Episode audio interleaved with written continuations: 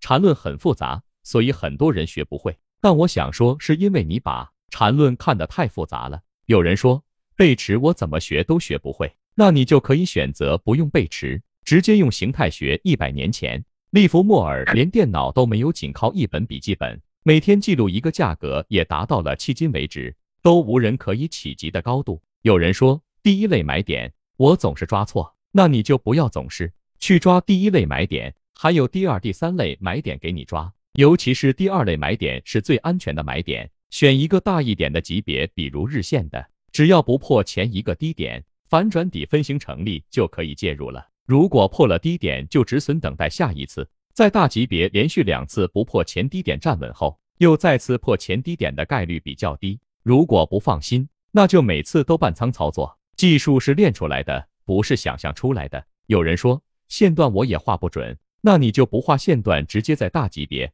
只看顶底分型和一笔也能操作，日线级别的一笔一般都有百分之二十到三十的利润，一个月你抓一笔就可以。如果是周线的一笔，一般都有百分之三十到五十，周线就怕你没这个耐心去等。有人说级别我也搞不懂，那就不要级别，只看日线图，同级别分解操作 W 底和 M 顶，这样最简单的技术应该能懂吧？如果你加上缠论的防狼术。只选择 MACD 黄白线在零轴上面的股票操作，每次只要不破前低点就买入，不突破前高点就卖出，成功的概率可高达百分之八十。如果加上盘整背驰，这最简单的技术操作的准确度就更高了。有人说中枢我也不懂，只要有价格重叠的区间，你都可以当成中枢。中枢都是 N 字形，但是如果加上起始段，那么你在任何地方看到了 W。或者 M 的形态就肯定存在一个中枢了，所以直接用眼睛看即可，不用画。